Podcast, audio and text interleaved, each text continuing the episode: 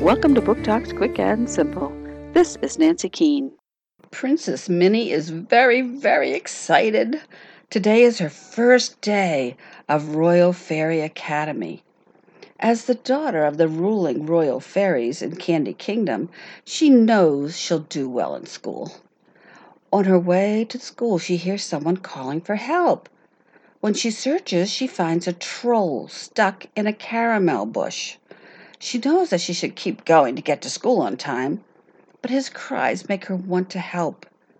Should she stop and help a troll? What would the other fairies think? Royal Rescue Royal Sweets by Helen Perelman.